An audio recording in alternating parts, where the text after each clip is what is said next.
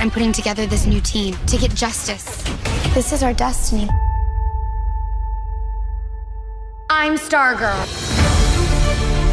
Muy buenas, bienvenidos a un nuevo capítulo de Bastón Cósmico, el podcast sobre Stargirl que hacemos acá semana a semana con Nacho y que ya vamos a hablar del quinto capítulo, que fue el último que salió, que se llamó Escuela de Verano, como todos los capítulos hasta ahora.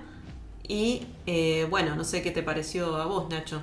Y a mí me gustó bastante, la verdad que eh, hasta ahora de esta temporada es de los que más me viene gustando. Eh, fue bastante comiquero, tuvo mucha acción, la verdad que está bastante bueno este capítulo. Sí, además también fue un poquitito más cortito que los anteriores y bueno, sí, el ritmo se hizo muy llevadero también este capítulo. Eh, si querés, ya podemos arrancar con lo que fue el capítulo y eh, vamos hablando de las demás cosas. Sí, Bueno, eh, como siempre los dividimos por temáticas para no ir mareándonos con lo que va pasando así tal cual en el episodio. Así que una de las principales cosas que pasa en este capítulo, una también de las primeras en suceder, eh, es que Corny la vemos que está llegando a su casa y que en la habitación la está esperando Pat. eh, y él empieza a preguntar a ver a dónde se había ido. Y resulta que se fue a buscar a The Shade. eh, y ahí recién le cuenta lo del capítulo pasado, ¿no? Esto de que el encuentro que tuvo con él en la biblioteca. y las cosas que le dijo, que él fue más honesto que el mismísimo Pat. Entonces, eh, por eso iba a buscar eh, más respuestas, a ver qué podían hacer. eh, y además, ella, parece que ella, The Shade, se ganó la confianza de Corny porque ella quiere aliarse con él. sí, la verdad es que es bastante interesante este camino que está tomando Corny, que parece que de alguna forma va a seguir a The Shade, que no es precisamente un villano como ya se está demostrando, entonces eh, la verdad es que a mí me encanta esta trama y, bueno, nada, esto de que eh, esta, esta revelación que tiene Corny de decir que The Shade eh, fue más honesto. la verdad que, que me gusta mucho y habla también mucho de el crecimiento que tiene Corny. También me gusta que venga y se lo cuente así, digamos. Bueno, mira, lo que pasó fue que The Shade fue más honesto que vos. Está buenísimo que vaya de frente, aunque en un principio no se lo dijo, pero es como que ahora eh, se cansó de que Pat venga y, y la sermonee y todo eso y le diga... Y cuando en realidad eh, Pat eh, le estuvo ocultando cosas importantes. Y encima todavía le sigue Sí. ocultando. Que me parece que cuando Corny se entere realmente lo que Pat no le está diciendo, ahí... eh, nada, ahí vamos a tener un momento en el que Corny me parece que va a irse eh, más para el lado de The Shade. Mm. Eh, me da la sensación.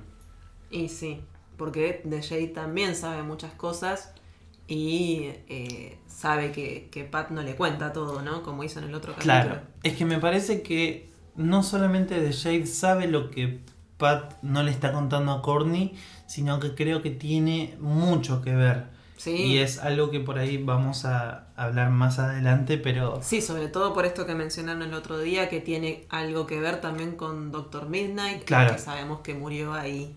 eh, a que- manos que de Shade pero dudoso, sí. sí, sí, sí, sí, todo es un Mm. misterio ahí y me parece que está todo bastante conectado.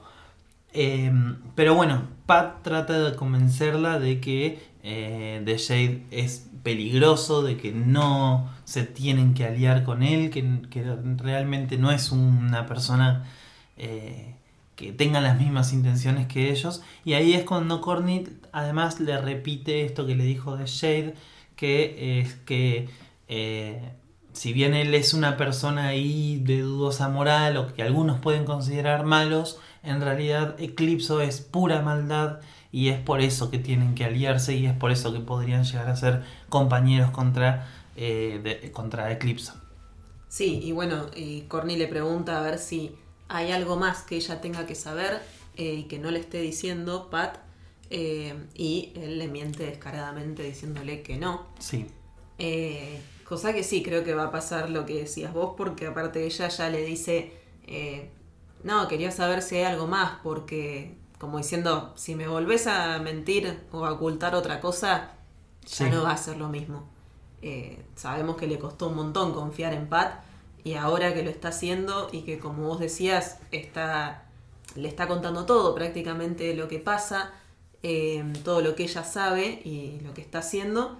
Y bueno, y que Pat le salga así, la verdad que va a ser bastante doloroso cuando, se- Sí. cuando nos enteremos la verdad. Sí, esto definitivamente está conduciendo a un conflicto. Sí, sí, sí. Y bueno, pero Pat en realidad había ido al cuarto de Corny para decirle que descubrió que el diamante negro eh, o eclipso atraen a la oscuridad, que no solo a personas, sino también a lugares, y que justo en Blue Valley hace días que no sale el sol y se viene una tormenta terrible. Sí, sí, sí. Así que bueno, como que toman esto eh, como una pista para poder llegar a ubicar a Eclipso. No saben exactamente cómo eh, funciona esto, pero bueno, como que intuyen que en algún momento la tormenta les va a eh, ubicar el lugar exacto donde está eh, Mm. Y a partir de ahí, bueno, eh, pasamos a un flashback donde eh, vemos a Cindy de chiquita. Claro, el inicio del capítulo Sí. fue este flashback de hace 10 años. Sí, que eh, bueno, están en el estado de California y vemos a Cindy de chica otra vez acompañada de su madre, como habíamos visto en la pesadilla o en, en- en la imagen que le había estado mostrando Eclipso en esa visión. Bueno, en, esta, en este flashback vemos cómo Cindy eh, recuerda a su madre y eh, cómo se sentía segura eh, al estar alejada de Dragon King, que aparentemente su mamá como que se la había llevado lejos de Dragon King, pero como que se despierta con miedo porque dice que lo había visto a Dragon King. Bueno, su mamá entra en la calma, pero cuando la vuelve a dejar sola en la habitación y se pone todo oscuro, aparece Dragon King detrás de la puerta en una imagen bastante Sí. terrorífica. Eh, y Qué bueno, como feo, que la... pobrecita. Sí, sí, sí, sí. ¿Cómo no, no va a tener pesadillas? Y bueno, parece que la infancia de Cindy, el pasado de Cindy va a ser clave en esta temporada realmente, porque ya hemos tenido eh, varias cositas que nos hablan de las cosas que le pasan a Cindy en su cabeza. Eh, entonces eh, va a ser una eh, parte importantísima de la Sí. temporada. Sí, estamos viendo una Cindy que fue víctima también, ¿no? De, de Dragon King, como Sí. vimos. Ahora encima que la está usando Eclipso, que ya lo sabemos. eh, y que bueno, todos estos, todos estos recuerdos de lo, la poca vida normal que ella tuvo, eh, obvio que la van a estar atormentando ahí porque ella se formó eh, con ese padre y, y bueno, creo que en esta temporada, sí, como decías, vamos a ver más el desarrollo de este personaje que también me parece súper interesante. Eh, Sí, en la temporada pasada no habíamos profundizado tanto en ella, por eso me gusta que eh, se esté centrando eh, esta temporada en su personaje y que además sirve para hacerlo un personaje más complejo. nada, se están marcando bastante bien sus motivaciones eh, y, y las cosas que la formaron. Entonces, eh, realmente esta temporada se está luciendo con Cindy. Y eso que sus escenas son bastante cortas, viste que ha tenido Sí, pocas sí. apariciones en, en los capítulos en esta quinta temporada, Mm. pero es como que de a poquito la van definiendo. Y eh, sí, la verdad es que no había pensado esto, esta, esta comparación que haces de que pobre, eh, bueno, pobre no nos da tanta lástima como ahora cuando la estamos analizando, ¿no? Pero Mm. eh, de que primero fue utilizada por Dragon King y ahora Sí, está sí. siendo de nuevo utilizada por eh, Eclipso. Me parece que en ambos momentos no se dio cuenta porque, eh, sí, con Dragon King cuando era una nena le tenía miedo, pero después es como que me parece que terminó asumiendo esa vida que le tocó y eh, terminó como, entre comillas, olvidándose de que eh, estaba siendo manipulada por Dragon King, Sí, siendo usada sí, como una herramienta. cuenta, porque imagínate que ella toda la primera temporada vimos que lo único que quería era poder. Sí, eh, y y ser parte de la Injustice Society. Sí. Entonces era todo un cuento que le había hecho el padre, porque Sí. en realidad ni siquiera pensaba meterla en el equipo ni nada. Sí. Y vivió en esa fantasía hasta que, bueno, lo termina matando justamente porque se da cuenta que, Sí. que nunca iba a llegar a eso. Sí, sí, para Dragon Eh, King fue un- una herramienta nada más. Claro, entonces pasó por eso y, y para mí también tiene mucho que ver esto que le está pasando ahora con Eclipso y que se le estén removiendo todos esos recuerdos. eh, justamente ahora está como buscando también su camino.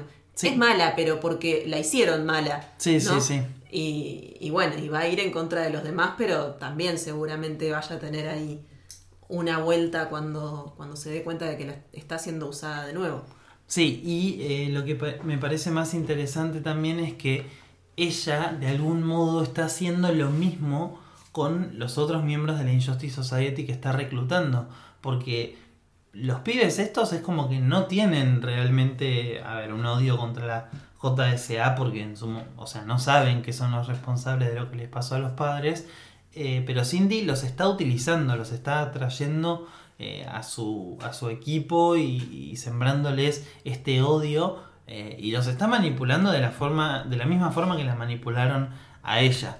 Y bueno, sobre esto justamente pasamos desde el flashback a la escena en la que Cindy está a punto de ir a reclutar a Cameron, que lo vemos que está pintando un mural. eh, bueno, ya lo habíamos visto en los capítulos anteriores. Está pintando un mural de su padre, la cara de su padre ahí con la bandera americana. eh, bueno, porque claro, Cameron no sabe justamente la verdad sobre su padre todavía. Y eh, Cindy, cuando está a punto de cruzarse a eh, hablar con Cameron y reclutarlo, aparece la abuela de Cameron, viste que eh, estos Sí, viejitos sí. que siempre veíamos en la temporada anterior y que daban eh, miedo. mucho miedo porque eran bastante tétricos y ahora los volvimos a ver. Bueno, que a esta- eran- esta- ahora está sola esta mujer, Sí. pero le dice como que no se le acerque a su nieto. Mm. Y también le dice que Cindy es tanto un monstruo como lo era su padre, Dragon King. Eh, bueno, Cindy como que eh, sigue en la suya, como que va a seguir tratando de convencer a Cameron de que se una a su equipo. Y la viejita esta empieza a largar un aliento gélido ahí, como dándonos a entender que tiene poderes. Eh, Sí. Se le ponen los ojos también todos blancos y de hielo, así que eh, bueno, esto nos confirma que esta señora también tiene poderes. Mm. Eh, intuyo que también su marido, supongo, tal vez, bueno, capaz que no, pero eh, lo que nos da a entender que toda la familia de... eh, ¿Cómo se llamaba? Jordan, sí. Jordan, Jordan McKent. Y, y bueno, su hijo, su, su madre, todos tienen poderes. Claro, de algún lado lo heredaron. Sí, bastante, bastante loco, no, la verdad súper inesperado, pero bueno. Así que veremos si nos cuentan algo en el futuro de los orígenes de los poderes.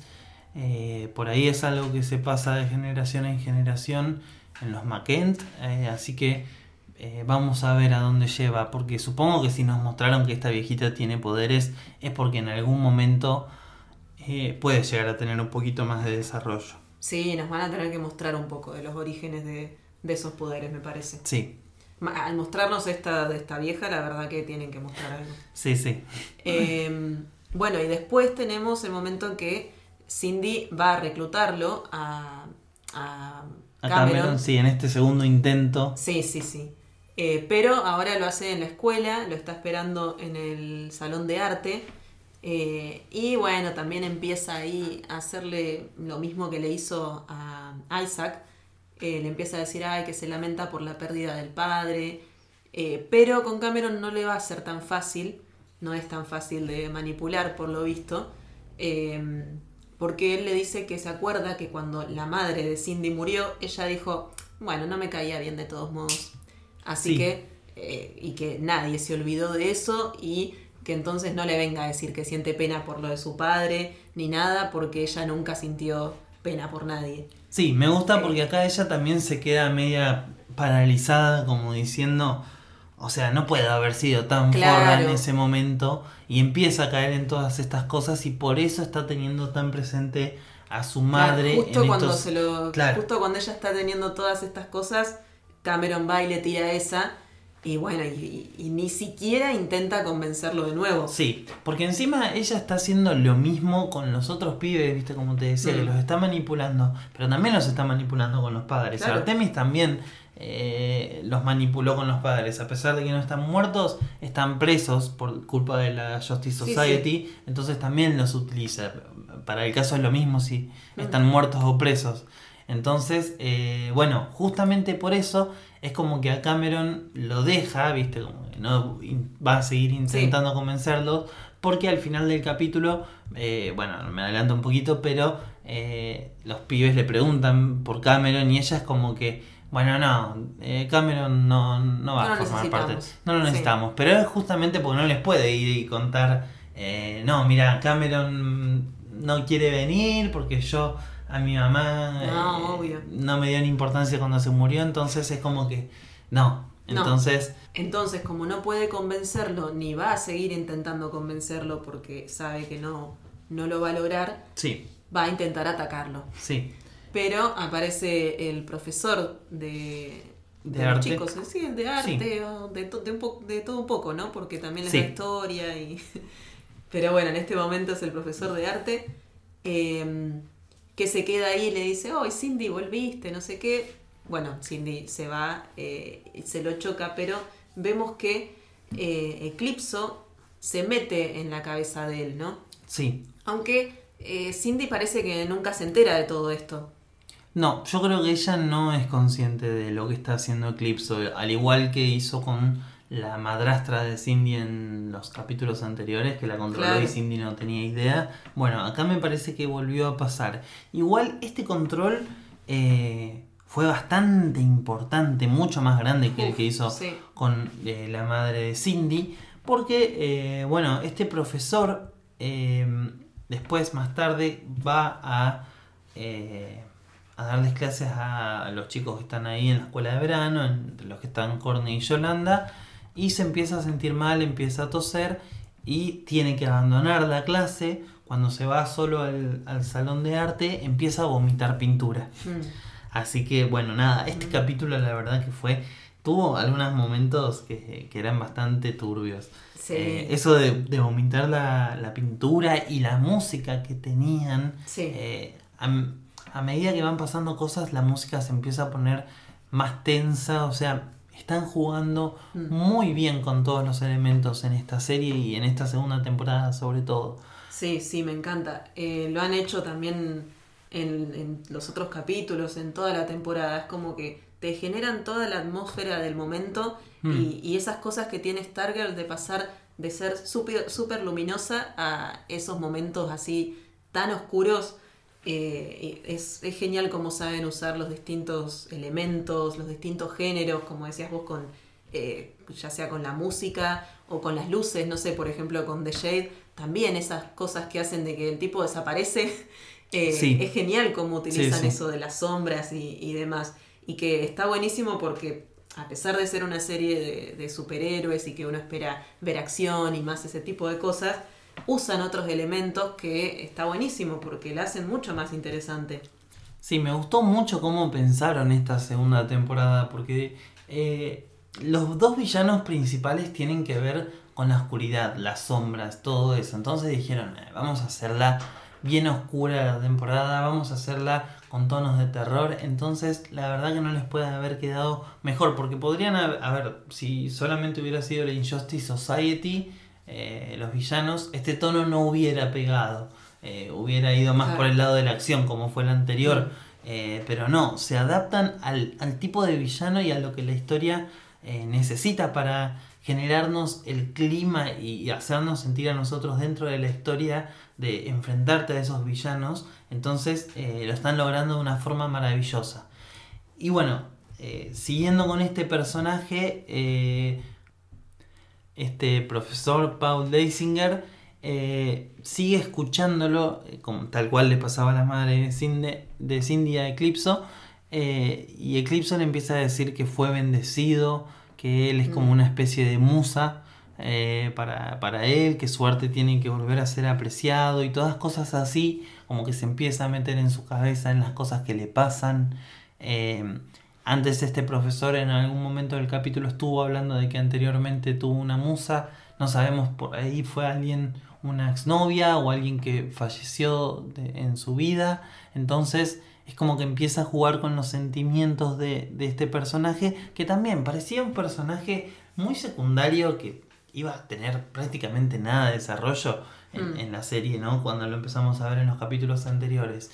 Y la verdad es que es bastante sorprendente que termine como convirtiéndose en una especie de villano de la semana en este capítulo, pero me gusta que lo hace de una forma distinta a lo que lo hace en las series como The Flash, Supergirl, en la que realmente el villano de la semana es el villano de la semana. Este es un personaje que ya vimos anteriormente en la mm. temporada, tal vez vamos a seguir viendo en otros capítulos y eh, me gusta cómo jugaron con él. Es, es una forma por ahí eh, más novedosa y que se siente menos...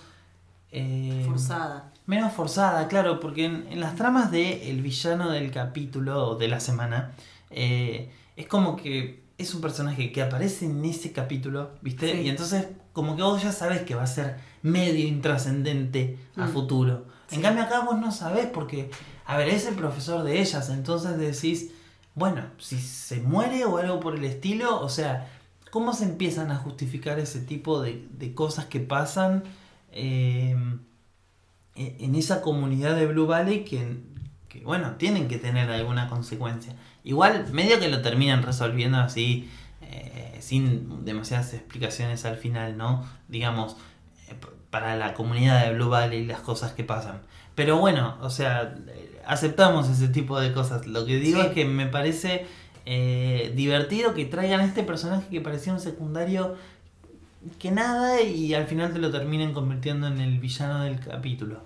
Eh, y bueno, entonces este, este profesor comienza a pintar ahí en un cuadro eh, algo que le ha hecho ver Eclipso y simultáneamente el equipo, la JSA, están tratando de rastrear en la tormenta a ver dónde puede estar Eclipso y Beth descubre que eh, como que la tormenta se está concentrando en el lugar de la escuela de la noche así que eh, el team eh, el team de la JSA se reúne ahí. Sí bueno en ese momento Pat les dijo que lo esperen pero ven que está el auto del profesor Deisinger ahí afuera entonces dicen no si está adentro puede llegar a estar en peligro así que se mandan y acá es cuando más se nota esto que decíamos recién de la música, de los colores y, todo cómo te van ambientando para, para, lo que se viene, toda esta tensión que se genera. Eh, y entran al salón de arte que está toda llena de pintura por todos lados y cuadros también por todos lados con el diamante negro. Sí, sí, sí, sí. Eh, y de uno de los cuadros comienza a salir el profesor Deisinger que eh, para nuestra sorpresa terminó convirtiéndose en un villano eh, conocido de los cómics de Stargirl, eh, obviamente un villano súper intrascendente para la editorial de DC, Pero que tiene un valor dentro de la historia de Stargirl o un, valor de, cameo, de easter egg, porque es uno de los primeros villanos contra los que se enfrenta Corny en eh, los cómics. Si no me equivoco, no sé si no es el primero. Eh, porque esto pasa en el cómic Star and Stripes de, eh, de Stargirl de Geoff Jones, que me parece que era en el número 2 de esa serie. Y este villano, ay, ya no me acuerdo si lo dije no o no el nombre, pero es Paintball. Y eh, la verdad es que el diseño no es nada que ver. Eh, me hubiera gustado más que lo hagan parecido al diseño que tuvo en ese cómic, porque era un traje eh, medio parecido al que tiene Polka Dotman en la película de mm. Suicide Squad, pero con más manchas de colores así, más de pintura.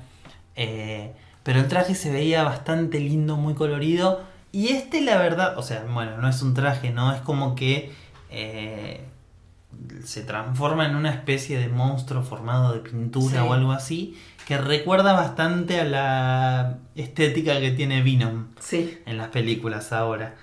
eh, no me terminó de gustar el diseño. Me hubiera gustado más que sea algo por ahí más colorida, pero entiendo que con el tono este eh, tétrico del capítulo y, con lo que realmente le pasaba, que en realidad era oscuridad eh, que tenía este profesor dentro, que Eclipso explota y como que lo transforma en un villano con eso, es como que tiene más sentido que sea mm. de esta forma y no una especie de villano ahí colorido con un lindo traje, porque al final no termina siendo realmente un traje o, un villano. Es, es nada, es como una pesadilla vuelta a realidad casi, digamos. Y a pesar de que el diseño no nos terminó de gustar, digamos, este, este, esta especie de monstruo, sí los efectos estuvieron bastante bien, me parece, en, este capítulo. Sí, vos mencionabas recién que este monstruo es como una especie de pesadilla y justamente es lo que les hace medio vivir a los personajes en este capítulo, ¿no? Porque empieza Yolanda, ve a Brainwave en los cuadros, empieza a jugar ahí con la, con la mente, también se les mete en la mente a ellos. Sí. Eh, Yolanda empieza a tener dolores de cabeza, que antes había mencionado que ya no los estaba teniendo. Eh, y le dice que tanto la muerte de, Brainwave como de Henry Jr. Eh, es, por su culpa. Sí. A Rick también, él ve a Solomon Grandi y a él mismo y le dice quién es el monstruo. Eh, sí. A Beth le muestra a los padres que, bueno, pobre, es, es lo que le está preocupando a ella. Sí. ¿no? Sí, bueno, pero eh, también es como que la culpa a ella. Claro, por eso, sí, sí. Eh, juega con, todas las, con las preocupaciones o con las cosas internas de cada uno, como le hace a Cindy. Pero a la única que parece que no le afecta esto es a Corny. Eh, que, ¿Por qué no le afecta? Sí. será, por el bastón? No sé, o es porque no conviene para la trama, mm. o sí, como vos decís, puede ser por el bastón Em, tengamos en cuenta que, eh, por ejemplo, a The Shade, ella es la única que lo mm. puede llegar a atacar por esto de las sombras. Y como Eclipso también eh, aprovecha la oscuridad de alguna forma, el bastón cósmico es luz. Entonces tendría sentido que eh, sea la única forma de atacarlo y de defenderse de él. También puede que porque Eclipso todavía no es lo suficientemente fuerte. Veremos cuando tenga más fuerza si el bastón cósmico le afecta. Pero por ahora parece ser eh, la clave para derrotarlo. Bueno, Courtney en ningún momento parece mencionar que se da cuenta de que ella no le afecta, digamos. Pero lo que sí se termina dando cuenta cuando este villano, eh, bueno, este el profesor Deisinger ahí en una especie de, faceta de villano eh, menciona que solamente ve oscuridad y todo eso, entonces Corny se da cuenta de que eh, debería eh, tratar de traerlo de vuelta, de, salvarlo a, través de la luz del bastón cósmico y eso es lo que hace, lo ataca con la luz del bastón y le empieza a gritar al profesor como que eh, siga esa luz, que, vaya hacia ella y eh, bueno, con eso lo termina salvando. Sí. Como que eso eh, sirvió y fue suficiente como para em, recuperar al profesor que estaba sumido en la oscuridad de Eclipso. Y también me hace pensar que bueno, Corny va a ser la clave para que va a ser la clave para que la persona que sea eh, completamente consumida por Eclipse en el futuro, sea Cindy, sea Mike, o sea quien fuere, eh, Courtney va a ser la clave para traerlo de vuelta de esta misma forma. Aunque obviamente va a necesitar más fuerza porque como te digo, para mí Eclipse va a ir ganando fuerza y a quien controle lo va a controlar completamente. Bueno, igual acordémonos que también anda Starman por ahí. Sí. por ahí llega para ayudar a tiempo. Sí, sí, sí. Bueno, no sé, porque no. Starman está raro. No sabemos nada de Starman todavía. Es cierto, es como que no sé. Es más, me hace pensar que no sé si va a tener participación en esta temporada, incluso. Pero bueno. Em, siguiendo con esto, eh, bueno, justamente como decía hoy, le dan una explicación media así sencilla después de que pasa todo esto. Bueno, cuando Stargirl lo derrota a, a Paintball, a este villano, eh, todo desaparece, todo lo que habíamos visto, el desastre en el colegio, todos los casilleros rotos que la JS había roto ahí cuando le pegaba a las imágenes que Eclipse les mostraba. Desaparecieron, claro, desaparecieron las imágenes, pero quedaron ahí todos los abollones. ¿Los abollones quedaron? A mí me pareció que no. No, sí, sí, sí, porque ah. ellos pegaron realmente. Sí, sí, pero bueno, me había parecido que, no había quedado bueno. Pero sí, todo el quilombo había desaparecido prácticamente y eh, este profesor queda ahí tirado en un charco de vómito de mm, pintura que también bastante asqueroso, bastante tétrica esa imagen, muy de, de película de exorcismo. ¿viste? También. Eh, y, que sorprende porque casi que ni era necesario, ¿no? Eh, el vómito ese. Pero bueno, también le da un toque para esta oscuridad y este, este tono que te hace sentir incómodo. Así que estuvo bueno. Y después los chicos ya se encuentran de nuevo en el taller de Pat y Pat llega para decirles hay que... Ver que, eh, perdón, hay que ver que si este profesor después recuerda qué fue lo que le pasó o algo, porque él ni bien sale de ese estado, digamos, que queda ahí tirado, eh, empieza a decir, mi musa, perdí mi musa, hmm. porque eh, Eclipso cuando se le metió le había dicho que yo soy tu musa. Entonces, algo por ahí recuerda o alguna cosa pueden llegar a sacar de eso. Sí, por el momento eh, Pat dice que... Que lo dejaron bajo observación psicológica o algo por el estilo. Bueno, yo también eh, pensaba, ¿a, dónde van a mandar a este tipo? Eh, y bueno, y esto es como te decía la semana pasada, que falta esta especie de conexión entre, digamos, conexión en un universo más grande de superhéroes, como decir, existió la JSA, hay más superhéroes hoy en día, hay organizaciones que se dan cargo de este tipo de villanos, de encerrar gente con poderes, de tratar a gente que fue afectada eh, por este tipo de eventos. Mm. Eh, eso me, parece raro, pero bueno, es como que tampoco quieren meter esos elementos porque después son como, bueno, ¿por qué no llaman a fulano entonces? Entonces es como bastante complicado de manejar. Eh, entonces por eso creo que optan por decir, bueno, y... Sí, y después tenemos a los chicos que empiezan a contarle a Pat esto que, bueno, y a Corny también, porque Corny no, no vivió estas cosas que, hmm. que, ellos sí vieron, que les hacía ver cosas que no eran reales, justamente lo, lo mismo que había dicho Pat en el capítulo anterior cuando explicaba qué hacían los poderes de Eclipso. Eh, pero explican que era muy, muy aterrador eh, y que esto lo hizo todo sin el diamante. sin, estar, el diamante presente. Claro. O sea que es como vos decías, que se está volviendo mucho más fuerte eh, y que los poderes se expanden más allá del diamante, como dice Pat, porque claramente el, el, diamante se fue con Cindy, pero pudo meterse dentro de la mente de este profesor y quedarse ahí y armar todo este quilombo eh, en la mente del profesor y en la mente de los chicos después, o sea, un control bastante importante. Sí, sí, sí, sí, bastante eh, expandido. Y recordemos que también en los cómics eh, logra controlar a gran parte de mm. la Liga de la Justicia. Entonces estamos hablando de un villano con un poder bastante, bastante grande y bueno, Vamos a ver hasta dónde llega, eh, porque para mí no hemos visto nada. Mm. Y bueno, también lo menciona en un momento de Shade en que aparece en este capítulo como diciendo que esta tormenta es como el principio. También eh, augura que no vimos nada de mm. este villano de Eclipso, justamente.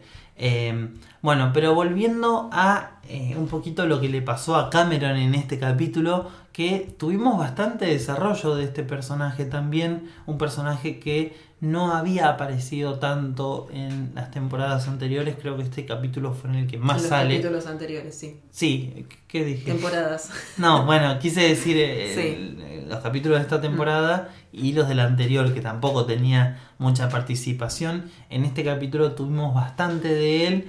Eh, bueno, como decíamos hoy, estaba ahí haciendo el mural del padre, que se ve que es como una especie de catarsis que está haciendo una forma de poder seguir adelante después de la muerte de su padre, a quien obviamente quería mucho y eh, tiene eh, muy, o sea, lo, tiene muy en estima porque para él es un héroe. eh, en este capítulo también menciona que la gente le habla bien de- de la persona que era Jordan y de lo mucho que ayudaba, porque él estaba al frente del sueño americano y ayudaba a la gente, entonces, eh, bueno, obviamente eh, Cameron está tratando de honrarlo.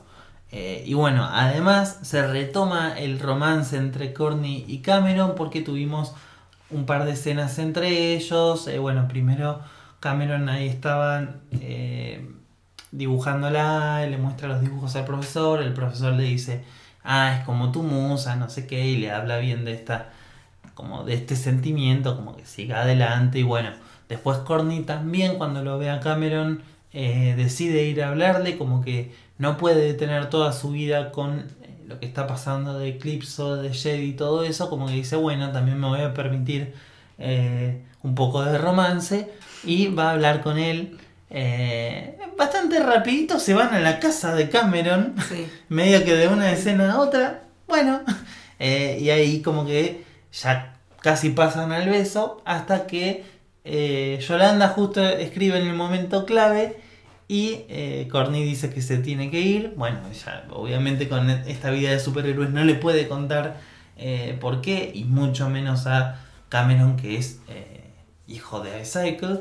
Me parece raro que Courtney esté tan, tan embalada ahí y no se esté cuestionando mucho el tema de quién fue su padre. Mm. Pero bueno, eh, acá se viene un poco turbio Cameron porque además de que ya estaba con una cara de loco tremenda cuando eh, se fueron a besar, cuando Courtney no lo besa, porque estaba ahí Yo como... ahí no lo veo tan loco, pobre. Ah, estaba ahí como...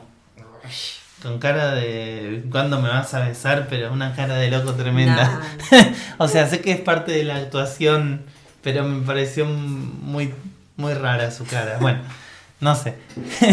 Em, sí, medio psicópata ese chico. No, no, para mí ahí fue normal, estaba nervioso el chico. O sea, yo creo que la quiere en serio a Courtney.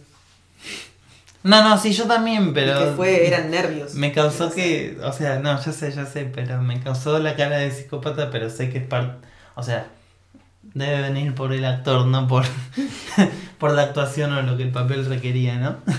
Eh, y bueno, pero lo que sí es medio de psicópata es que después, cuando Courtney no lo besó, o sea, bastante, bastante, no sé, excedido me pareció que le empezó a decir, eh, bueno, como que siempre lo viene pateando, no sé qué, eh, porque ya era la segunda vez y considerábamos cuando en la temporada anterior Courtney no fue al baile al que le había prometido ir, así que es como que se enojó y bueno, Courtney le dijo que iba a ser la última vez y se fue. Y bueno, Cameron ahí se quedó mirando la- por la ventana con cara de frustración. Y también vemos que la abuela, esta señora ultra mega turbia, estuvo presenciando toda la escena ahí desde otra ventana. Dios. Es muy turbia esa No, señora, no. es muy turbia toda esa familia. Convengamos que son todos medios loquitos, porque también Jordan de la nada en la temporada anterior, bueno, de la nada no, pero se, se fue manejando, pero se la quería quedar a Bárbara. O sea, Sí, son sí, unos locos cosa, tremendos con las mujeres esta, esta gente.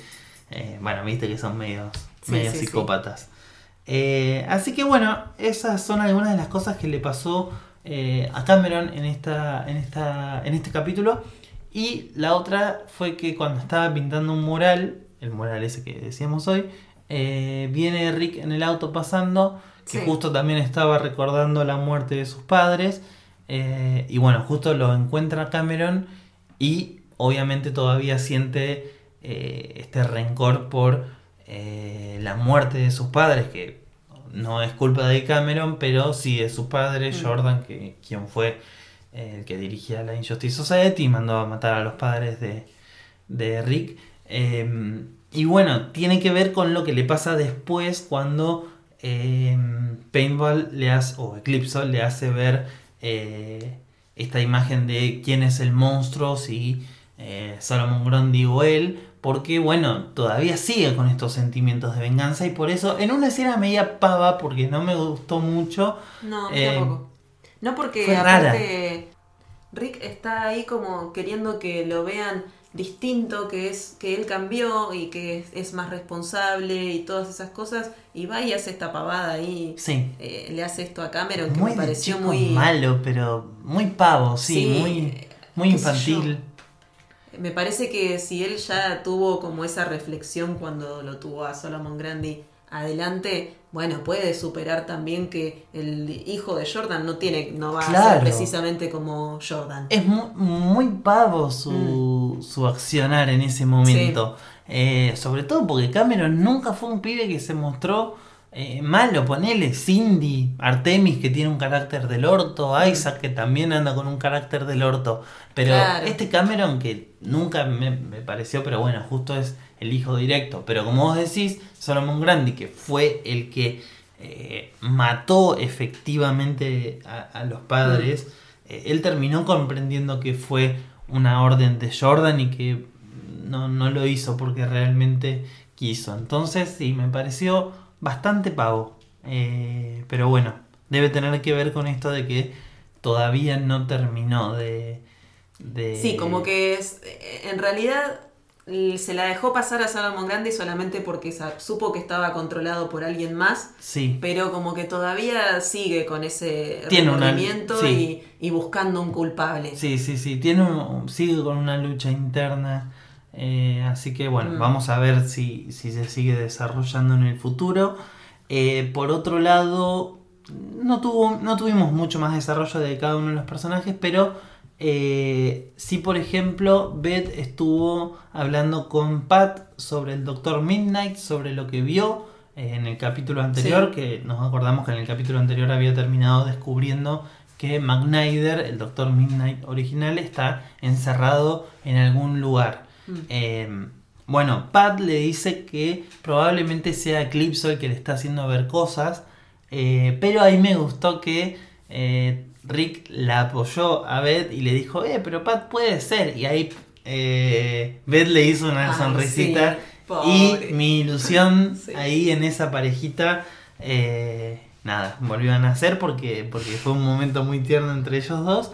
Em, y bueno, Pat entonces dice, bueno, si llega a ser realmente McNider que está vivo en algún lugar, vamos a hacer todo lo posible por eh, recuperarlo, por salvarlo, pero como que le dijo que hasta que no vuelva a saber otra cosa, como hasta que no lo vuelva a escuchar, no pueden actuar porque, bueno, eh, tienen otras preocupaciones, dos preocupaciones bastante importantes eh, en este momento, así que, Mm. eh, pero bueno, nosotros sabemos que está en el reino de las sombras de, eh, de Shade, porque es, es lo lógico de Shade, eh, como que lo absorbe cuando están peleando hace 10 años en el flashback, y está en un reino de las sombras, así que es obvio donde Sí, lo- quién, el- quién lo secuestró. Como el The Void de Loki, pero, Sí, pero, acá, pero dentro en de, de The Shade en, en el universo Sí. de DC de Stargirl, sí. Eh, y bueno, pensando de nuevo en McNider y en lo que dijo eh, The Shade en su momento, eh, y que está esta trama misteriosa, eh, bueno, podríamos mencionar lo que la, la escena que tienen de Shade y Bárbara, en la que eh, The Shade se le aparece a Bárbara nuevamente, Bárbara le dice, "Eh, pero yo, yo ya sé que sos un villano, que sos The Shade, no sé qué. Eh, y bueno, The Shade le cuenta que va solamente a pedirles que no se metan en sus asuntos, que le diga a Courtney que se mantenga alejada y que si Courtney llega a averiguar dónde está Eclipso, que le avise a The Shade eh, y que ellos no se metan, porque saben además que no les conviene porque no van a poder hacer nada contra eh, Eclipso. Eso me parece que tiene mucho sentido. eh, nada, que actúe de esta forma, pero Bárbara sigue intrigada de por qué, de, de estas actitudes, porque si es un villano, ¿por qué hace este tipo de cosas? ¿Por qué les avisa? Hmm. Eh, y entre medio de todo eso, eh, bueno, Bárbara que tiene una actitud eh, así bastante impulsiva como la de Corny, que Mm.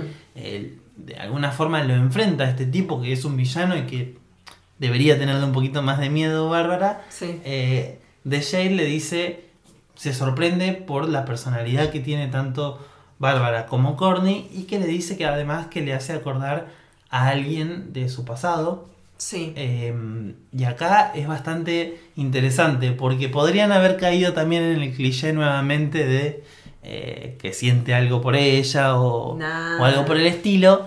Pero viste Sí, que tenía toda esa pinta. No, no, para. Pero tenía esa pinta desde los capítulos anteriores, me Mm, parece, no. porque él, él siempre aparecía en esa forma media turbia, como con una insinuación ahí media romántica. Nah. Sí. No, no, para mí no. Para mí es de su personalidad así de señor que te lo presenta. Sí, pero no. bueno, pero puede. Pero. No sé, para mí todo. eh, todo indicaba eso, e incluso Bárbara lo sentía. Y por eso Bárbara le dice, bueno, no pienses cosas raras conmigo, que yo ya fui el premio loco que, que se le había ocurrido a Jordan también, que nada, viste, es justamente lo que hablábamos antes.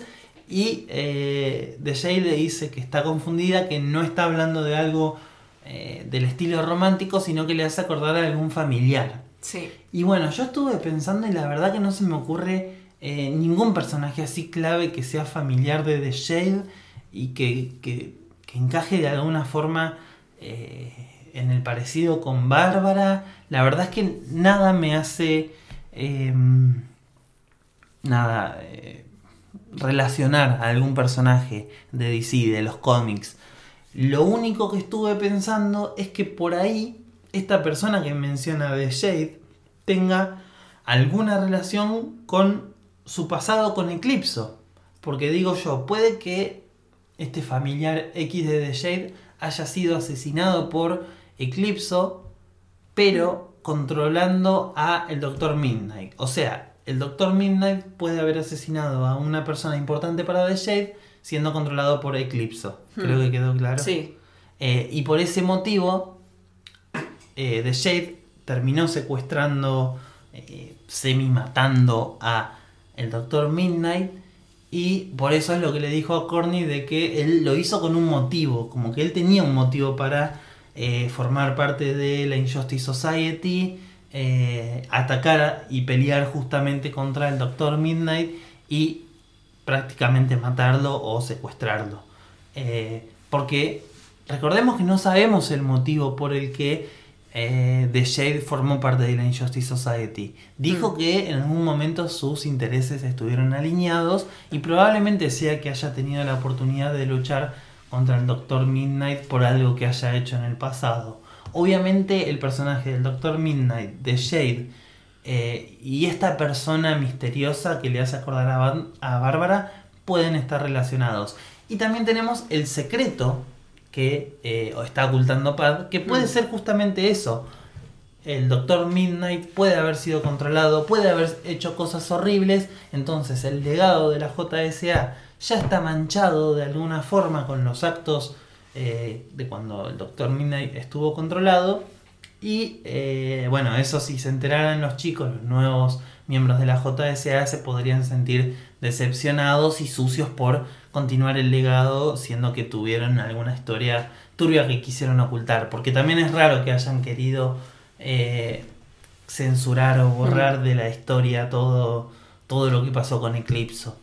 Así que me parece que eh, de esa forma se encajan todas estas piezas. Vamos a ver en los próximos eh, capítulos si, si nos terminan revelando, pero, pero me parece que va por ahí.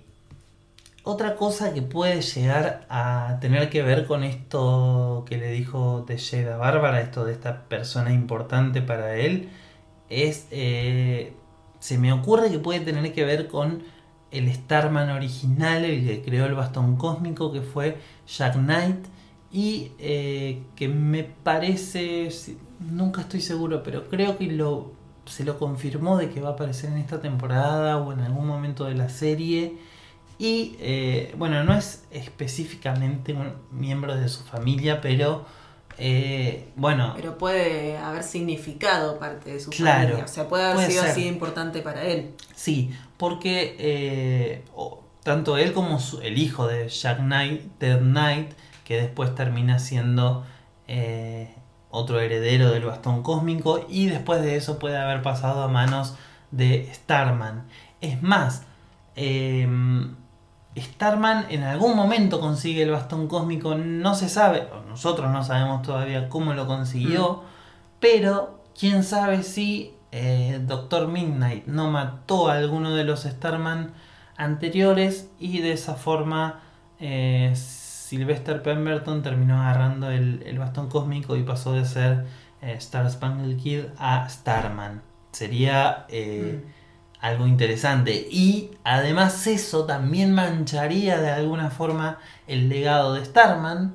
Porque, nada, me parece que borrar de la historia ese incidente, ir y agarrar el bastón y simular seguir siendo un héroe, a ver, por más que no haya sido su culpa, es como que está agarrando eh, el, bastón y el legado de alguien muerto. eh, se calla en la boca, sigue siendo Doctor Midnight un miembro de la JSA, pero se guarda en la historia. eh, es bastante turbio, Hmm. pero bueno, podría llegar a ser. Así que veremos, pero eh, estoy bastante seguro de que va a aparecer Ted Knight o al menos su hijo Jack Knight y puede que tenga alguna relación eh, importante con The Shade. No, no me acuerdo si lo dije, pero The, The Shade es eh, como el mentor Sí. de, de Jack Knight. Así que bueno, vamos a ver cómo se da esto y encima teniendo a Starman dando vueltas. Sí, y otro que tenemos ahí dando vueltas, pobrecito, es Mike, eh, sí. que sigue intentando ser parte de la Justice Society. Ahora quiere comprar un auto para remodelarlo Sí, sí, sí. y usarlo de escape para el equipo. Pobrecito. Eh, nada, es genial. Y pobre, ya nos parte el corazón nuevamente. Sí, Porque encima de que él está pensando en eso, se lo nota como, como que bueno, ya estoy buscando. No Sí. está entusiasmado No, no, el auto. no. Está como, y bueno, estoy pensando esto porque. apareció en una escena no, nomás eh, Sí. Mike, pero como vos decís, con esa actitud es como que a mí me vendió completamente el sentimiento que, Ay, que le está atravesando el corazón a ese chico. O sea, muy, muy, muy bien eh, cómo, cómo nos mostraron el dolor que está sintiendo. Eh, y bueno, como vos decís, está tratando de comprar este auto. Entonces vienen Pat y Bárbara a tratar de hablar con él. Y eh, bueno, Pat en un primer momento como que se pone medio enojado, como diciendo, pero no podés hacernos estas cosas, que estamos lidiando con tanto, que no sé qué, eh, y que mm, no queremos que participes porque es peligroso. Entonces pone una cara más de triste, pobrecito, y eh, bueno, como que Pat y Bárbara se terminan dando cuenta de lo que le está pasando y, bueno, recuerdan esto que les dijo Thunderbolt de que se siente solo y Pat le termina diciendo eh, que bueno, que van a buscar algún proyecto como para que pueda eh, formar parte de la JSA, de alguna forma ser un superhéroe o algo por el estilo. Sí, pobre, bueno, por suerte eh, se pone re contento, así que Ay, quedamos sí. todos re contentos porque dijimos, bien, Pat. Me encantó fin". la cara de felicidad y el abrazo sí. que le da fue Sí, muy lindo.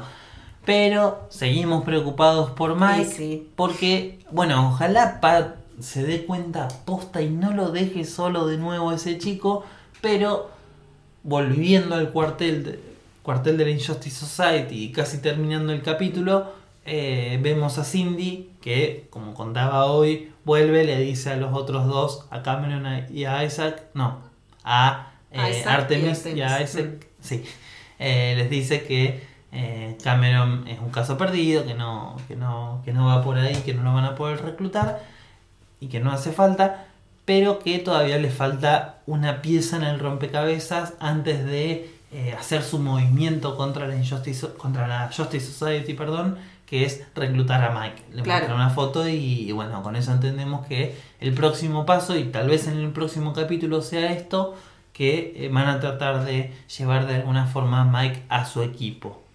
Sí. Y bueno, también eh, estos chicos ya, eh, Artemis y Isaac, ya estaban ahí listos Mm. como para ir a pelear contra la Sí, porque Justice Society. de hecho Cindy les dice que lo único que necesitan es el diamante. Entonces Isaac creo que es que le dice, bueno, entonces ¿por qué no atacamos? Sí. Y ahí ella le dice, y no, porque hay que, nos falta uno todavía. Sí. Falta Mike. Sí, sí, así sí. que, sí, pero ya están ahí, ellos ya están convencidos de atacar, así que Sí. Así que yo creo que va a ser en el próximo capítulo porque además ya estuvieron diciendo que eh, va a ser el capítulo más grande de la serie hasta ahora. Eh, seguramente va a tener mucha acción y bueno, tendría sentido que si van a buscarlo a Mike, bueno, depende de cómo lo recluten o si ya lo reclutan desde el principio y ya lo empiezan a utilizar, eh, bueno, va a estar interesante y si ya luchan contra la Justice Society. Eh, y bueno, ahí podríamos ver cómo Corny trata de llegar a Mike con la luz del bastón y con sus palabras eh, tratan de revertir los poderes de Eclipso si es que lo llegan a reclutar de esa forma. También muy jodida Cindy de ir a buscar a Mike porque me parece que no, so- no lo quieren... A ver, me parece que el, motivo estratégico de, de que sea Mike su nueva incorporación para la Injustice Society es que eh, obviamente ninguno de los miembros de la JSA le va a querer eh, tocar un pelo a Mike. Ahí me parece que radica el valor de, de utilizarlo a Mike. mm, Así que bueno, con mucho miedo esperando el capítulo de Sí. esta semana. Eh, y para terminar con el capítulo tenemos otra escena de Cameron en la que está pintando ahí todavía el mural y le empieza a doler el brazo, se le cae el pincel y cuando vemos el pincel está congelado, se está Sí. Así que los poderes de Cameron también están ahí nomás de aparecer. Ya en los próximos capítulos lo vamos a ver eh, con sus poderes. Así sí. que veremos para qué lado se inclina. Porque si se llega a enterar, a ver, le dijo que no a Cindy ya antes de saber Mm. cuál era Sí, ¿para qué lo quería? la propuesta. Pero si llega a escuchar la propuesta de Cindy y se entera que Corny, Mike eh, y bueno, los otros pibes de la JSA tienen que ver en la muerte de su padre, vamos a ver por qué lado se inclina, porque él lo considera un héroe. Me parece difícil que eh, considere de alguna forma que Jordan fue un villano o, que entienda sus planes como eh, de alguien malo. Entonces me parece que cuando se entere de la verdad va a hacer a un lado sus diferencias con Cindy y va a terminar optando por unirse al grupo de la Injustice Society. Sí. Me parece que va a pesar más, sobre todo con la bronca que eh, está teniendo con Corny ahora de que no le sí, da... sí, sí. Pero también está su abuela turbia que no quiere a Cindy cerca, así que eh, hay que ver ahí. Parece que no apoya que esté o en ese grupo o Mm. algo. Sí, es cierto. Puede y que... puede que en este próximo capítulo también, a ver si él está eh, teniendo poderes, que vaya y le cuente a la abuela y pase y entraremos un poquito más en esto que decíamos Sí. hoy sobre de dónde vienen estos poderes y bueno. Sí, yo creo que estos viejitos ahora van a ser como una especie de mentor para eh, al menos decirle qué son estos poderes. Aparte, eh, también dijo en un momento que los abuelos querían irse de Blue Valley, así que Mm. se ve que lo quieren alejar un poco de todo esto. Sí, Y él dice que no, que quiere quedarse porque ahí está su vida y bueno. Pero eh, por parte de los abuelos, por lo menos me parece que quieren alejarlo de esto para que no forme parte de nada. sí. Pero sí. ahora, con ya los poderes despiertos, vamos a ver qué, qué pasa. Sí, puede ser. Y bueno, ahora sí me parece que ya llegamos al final de este capítulo, cubrimos todo lo que pasó y como decíamos recién, eh, nos quedamos muy manijas esperando el próximo capítulo, el capítulo 6. Ya casi estamos entrando en la mitad de la temporada, eh, así que bueno, las cosas se van a empezar a intensificar un poco más, pero la estamos disfrutando muchísimo. Sí, esta y me gustó que esta, este capítulo, viste, que, que fue un- una especie de relleno, pero que a su vez es lo que hablábamos la otra vez, que a pesar de que sean capítulos de relleno, avanza la trama. Sí, Sí, y, sí, sí. y me parece súper interesante cómo hicieron, bueno, este eh, villano de la semana que decías vos y, y cómo avanzaron con las otras cositas también. Eh, la verdad que me pareció genial. O sea, tienen una forma de hacerlo que, que cierra todo y que a su vez el capítulo no se te hace pesado ni No. nada. Y hacen que hasta el villano sea una persona que ya conoces, que sea mucho más interesante. Sí, así que eh, nos deja un muy buen capítulo 5. Eh, nosotros seguimos bastante conformes con esta serie. Y eh, bueno, esperamos que también les haya gustado a ustedes el capítulo. eh, que les haya servido eh, este capítulo del podcast también. Y bueno, si nos faltó algún detallecito que se nos escapó o nos quieren comentar qué les pareció a ustedes, si les gustó, si no, nos pueden escribir en nuestras redes sociales, en Instagram y en Twitter nos encuentran como Wonderwall Sock y vamos a volver a eh, analizar el próximo capítulo la semana que viene. Bueno, y si nos quedó algo sin decir, eh, vamos a estar hablando el jueves en el canal de Kyle Rayner Reviews Así es. con un equipo de lujo. Vamos a estar repasando todos lo- estos cinco capítulos de la serie de la segunda temporada de Stargirl. Ahí vamos a estar debatiendo y hablando a fondo de todo esto que hemos estado viendo. Así que, bueno, si se han perdido alguno de los podcasts nuestros o nada, justamente si nos faltó algún detallecito, ahí Sí. va a estar porque la verdad que son todos chicos que saben un montón y que también están súper enganchados con la serie de Stargirl, así que Sí. vamos a pasar un buen rato con ellos. Sí, sí, vamos a eh, desparramar un poco más de fanatismo con ellos ahí, porque la verdad es que estamos todos súper, súper adentro de eh, lo que está haciendo esta serie. Así que nos despedimos por hoy, pero ya saben dónde nos van a encontrar este jueves. eh, y como siempre les decimos, eh, hay mucho más contenido nuestro en nuestras redes sociales, en Twitter e Instagram. Así que nos despedimos hoy de este podcast, pero ya nos vamos a volver a escuchar pronto. Así que hasta la próxima. Hasta la próxima.